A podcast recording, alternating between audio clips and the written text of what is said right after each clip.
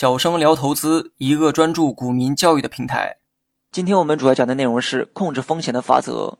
有一个原则，投资者必须要记住：当事情可能变坏的时候，发生的一定是最坏的结果。这就是著名的墨菲定律。对于这个定律，比较形象的解释就是：如果桌子上有一块面包，面包的一面涂有奶油，当面包跌落到名贵的地毯上时，一定是有奶油的那一面朝下。用墨菲定律检验一个投资人的基本素质是不是合格，是一个很好的手段。如果你现在有一个交易系统，这个系统在统计历史数据的时候发现你最多连续亏五次，那么在你亏损五次之后，你应该如何操作呢？如果你的回答是加大仓位操作，那么恭喜你回答错了。正确的答案是应该缩减仓位，也就是说，你首先应该降低亏损，再考虑开始挣钱。投资人有两个核心原则：一是一定要控制亏损；二是记住第一个原则，如有违背，按照第一个原则处理。因此，任何时候一旦你开始亏损了，那么最好的策略就是降低仓位。如果继续亏损，那就继续降低仓位。只有你开始盈利了，才能逐步加大仓位。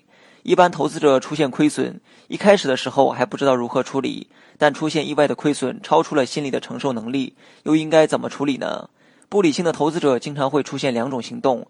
第一类就是被激发出来的赌博性质，这个时候往往会有两个结果：有些人赌对了，因此这个模式成为他心理上一定要做的模式；但请记住，他赌错的时候会更多。第二类人的选择是认亏出局，但如果这个时候选择认亏离开，你也就失去了挽回的机会。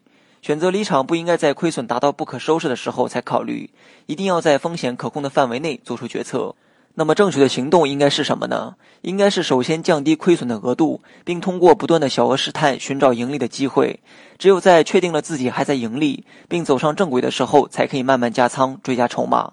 投资是长跑，并不是要求你跑得有多快，而是如何跑完全程。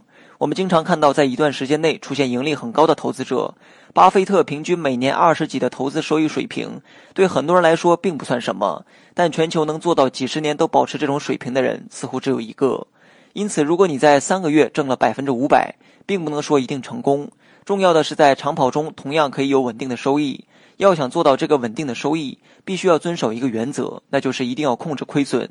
当有规律和这个原则相违背的时候，请遵守控制亏损的原则。好了，本期节目就到这里，详细内容你也可以在节目下方查看文字稿件。